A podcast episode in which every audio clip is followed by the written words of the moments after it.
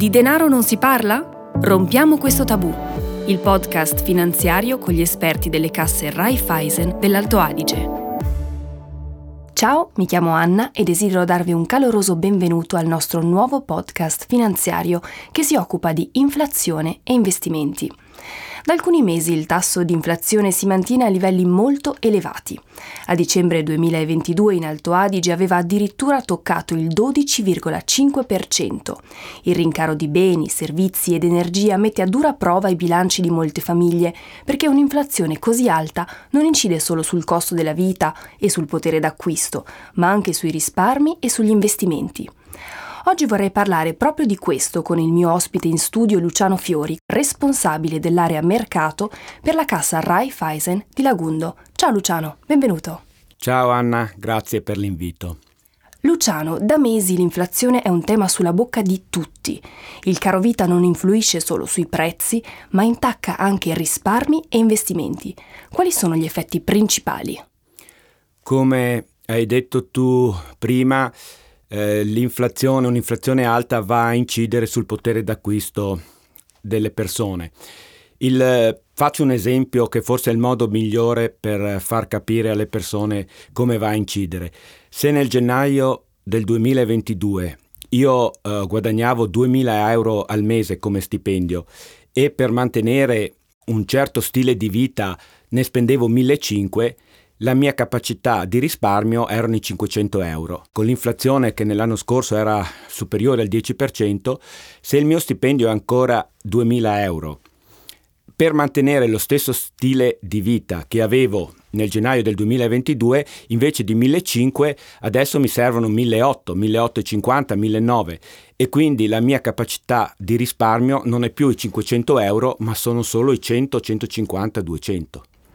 Com'è possibile investire correttamente il proprio denaro in tempi di inflazione elevata? O meglio, quali sono le possibilità per proteggere i risparmi dalla svalutazione monetaria? Le possibilità di proteggere i risparmi dalla svalutazione monetaria sono eh, molteplici. Eh, dipende eh, sicuramente eh, dalla propensione al rischio che ogni singolo individuo ha e eh, dall'orizzonte temporale di investimento però uh, l'errore eh, che non dobbiamo fare in un periodo proprio come quello di adesso di alta inflazione è di lasciare i soldi fermi sul conto se questi soldi ovviamente non ci servono. Per cui se io ho una disponibilità sul conto di un certo importo che so che non mi servirà a breve termine, per combattere l'inflazione la cosa migliore è investire questo importo. Poi il tipo di investimento dipende dai due fattori che ho appena detto, quindi propensione al rischio e orizzonte temporale di investimento, però l'importante è investire. Uno può investire anche solo a un anno. Luciano, al momento esistono investimenti che offrono una remunerazione superiore all'inflazione o almeno in grado di compensarne l'impatto? Allora, al momento eh, con un'inflazione eh, su livelli del 10% non c'è nessun tipo di investimento a breve termine che consenta di eh, superare eh, l'inflazione.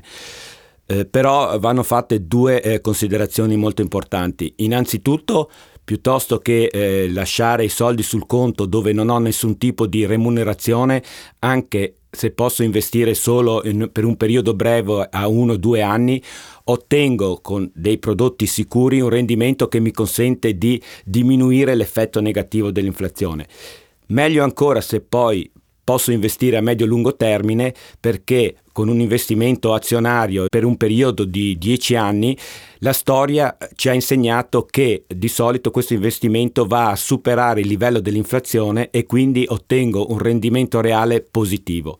L'errore che eh, non va fatto dal mio modesto punto di vista è quello, se i soldi non servono, di lasciarli fermi sul conto corrente.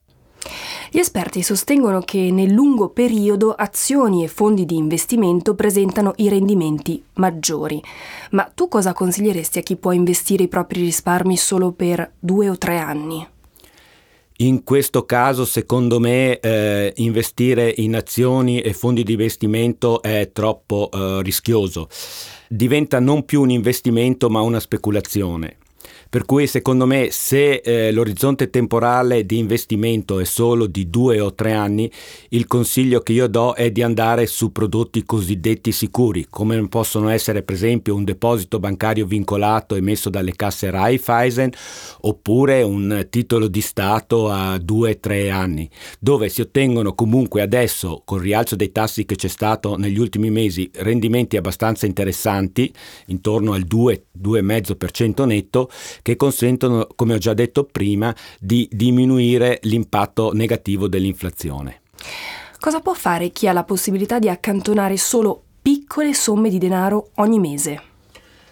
Questo è un argomento che mi sta veramente a cuore perché io penso che proprio in questa fase ehm, dove alcune famiglie sono, erano in difficoltà si è visto come è importante avere delle riserve da parte. E queste riserve si possono facilmente costituire andando a risparmiare anche piccoli importi ogni mese.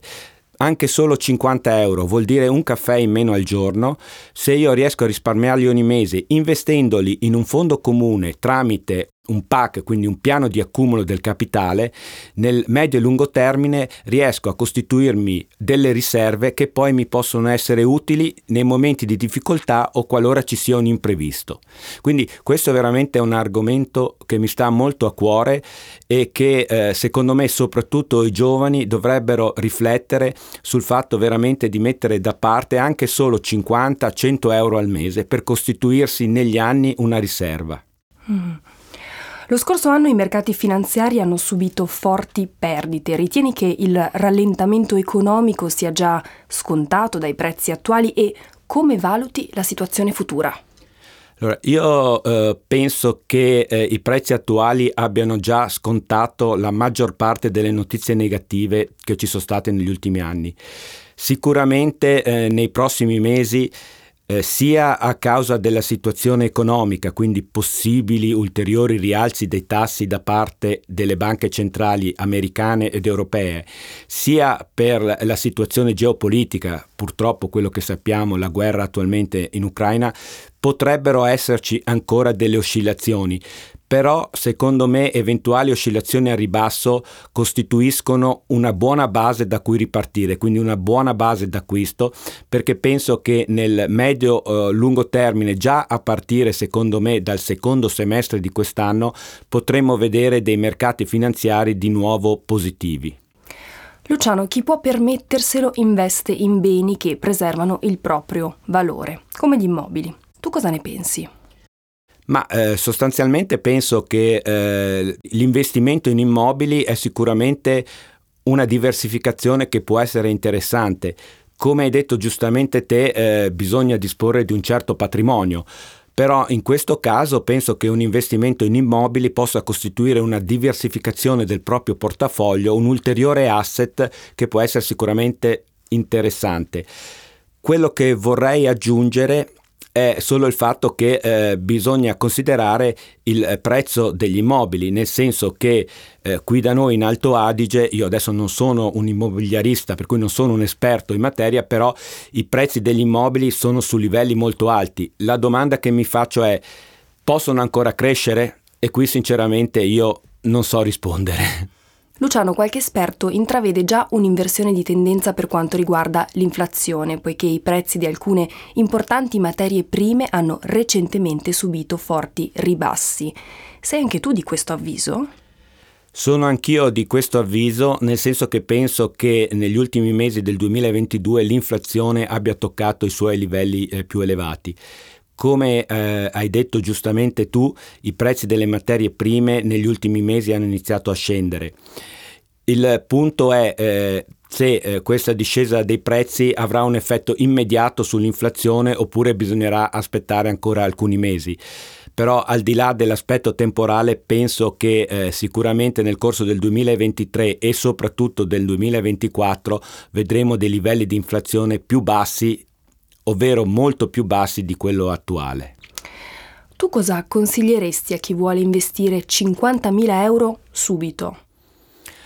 Allora, eh, io eh, penso che i punti da considerare sono tre. Innanzitutto, come ho detto prima, la propensione al rischio del cliente, cioè quanto io voglio rischiare con i miei investimenti.